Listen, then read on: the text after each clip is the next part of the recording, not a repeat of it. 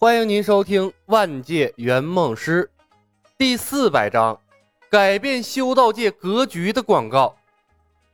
精英学员身着统一的黑色修身款校服，背负弓箭，在天空中排列着整齐的方阵，看上去颇为赏心悦目。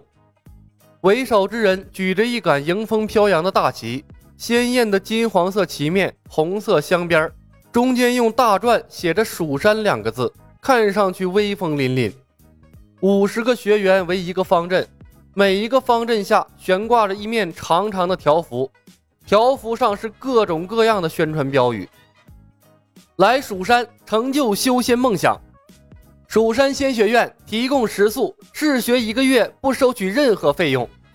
蜀山仙学院诚邀各界道友来河阳进行友好的法术交流，妖物困扰不用愁。”蜀山仙学院在线除妖，行经数万人、数十万人的大城镇时，学员们会齐声唱起响亮的歌声：“沧海一声笑，滔滔两岸潮。”啊，就这个，我就不给你们唱了。洒脱之极，豪迈之极，仙学院飞行团宛若一股激流，一扫修道界的低调和颓废。为整个世界注入了一股轻松愉悦的修仙风，和那些打打杀杀的修士们比起来，仿佛他们才是真正乘云气、御风龙、逍遥四海的仙人，羡煞了地面上的凡夫俗子啊！很多适龄青年见到蜀山仙学院的一瞬间，便奋不顾身的爱了，他们不管不顾的背起了行囊，直奔河阳城而去。广告效果出奇的好。仙学院飞行广告团五百精英浩浩荡荡，一路妖艳亮相，不仅在民间引发了轰动，更在修道界投下了一枚重磅炸弹。修真者们是行内人，行内人识货。青云门号称正道第一大派，积累了几百年，撑死了也就两三百个能御剑飞行的。忽然冒出来的蜀山仙学院，五百多个人在天上御风飞行。这么一股势力，足以搅动天下格局了。若再配上几个高端战力，搞不好都能横扫天下了。这他妈哪个门派能招架得住啊？而且看蜀山仙学院的阵势，这一波作秀招生之后，前去学院报名修道的人很可能会挤破脑袋。这是要断别的门派的根儿啊！这修道界要变天了。没有谁相信蜀山仙学院是凭空冒出来的，而且最关键的一点，除了仙学院的广告，他们对蜀山仙学院是正是邪、领导人是谁、高层有谁一无所知，这就更可怕了。处心积虑的隐藏，如今又高调的造势，蜀山仙学院要干个啥呀？没人相信这所谓的仙学院背后没有阴谋。也没有人相信，天空中飞过的这一群黑衣年轻人是一群入门修行不到三个月的普通人，因为这超出了修道界的常理呀。但凡能出宗门游历的，大多掌握了御剑飞行的法门，也就是门派中的，也就是门派中的高层弟子。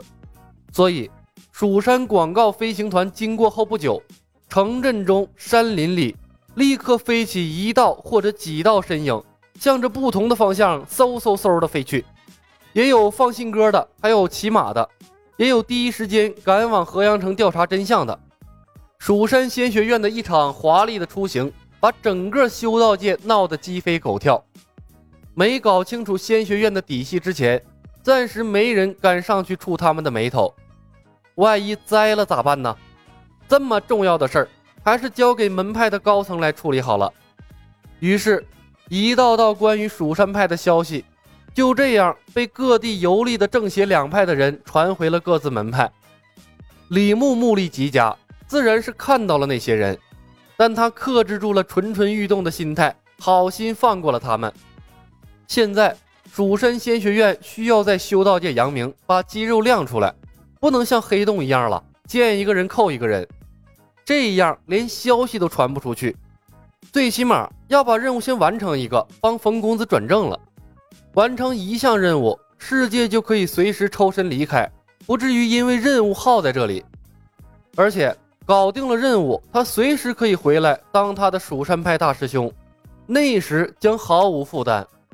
善后的事情可以留到那个时候再做，想不善后也不是不可以。小白呀，我们是不是太招摇了？曾书长作为老一辈的前辈，虽然失去了记忆，但是羞耻心仍在。在他的潜意识里，修道之人应该高高在上，才能维持住神仙的人设。这般比皇帝出行还要浮夸奢华的做派，太丢脸了。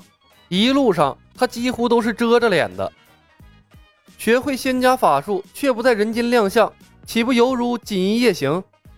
李牧笑笑，师叔，你看后面的学员多兴奋，这是刺激他们努力修行的动力。更何况，蜀山派的宗旨是推行全民修仙，在凡间多装波，才能吸引更多的生源呢。装波？曾书长疑惑地看着李小白。不明白这两个字组合在一起有什么意义？呸！碧瑶脸一红，清脆了一口，歪过了头去，不再看李小白那张帅脸了。颜值即正义，李小白捏出了一张惨绝人寰的帅脸，道术又高，平易近人，又没什么架子，几乎是全校所有女生在梦中幻想的对象。仙学院的女学员占比大概在三分之一。而精英团的男女生比例却高达一比一，这其中全是李小白的功劳啊！在女学员的心中，多努力一分便可以多靠近小白师伯一丢丢啊！失忆了的碧瑶也没逃脱颜值定律。最关键的一点是，每次见到李小白的时候，他心中总会莫名其妙的生出一分羞耻感，好像两人之间发生过什么。朦胧的心动感也是碧瑶乐于亲近李小白的原因所在。粗俗，优姬和文秀同时哼了一声，懒得搭理李小白。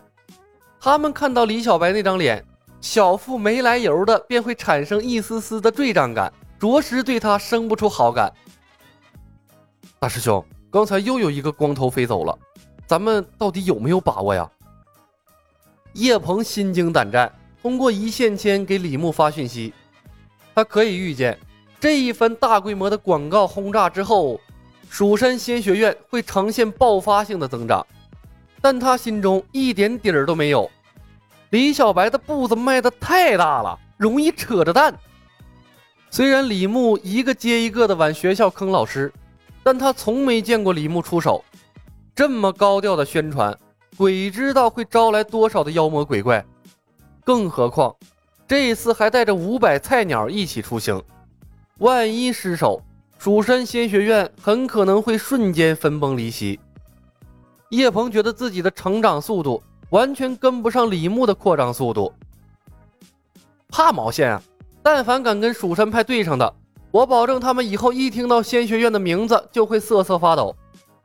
李牧回头扫了眼叶鹏，晃动小拇指回道。一线牵连的越来越多，他的几个手指锻炼的越来越灵活了。本集已经播讲完毕，感谢您的收听。喜欢的朋友们点点关注，点点订阅呗，谢谢了。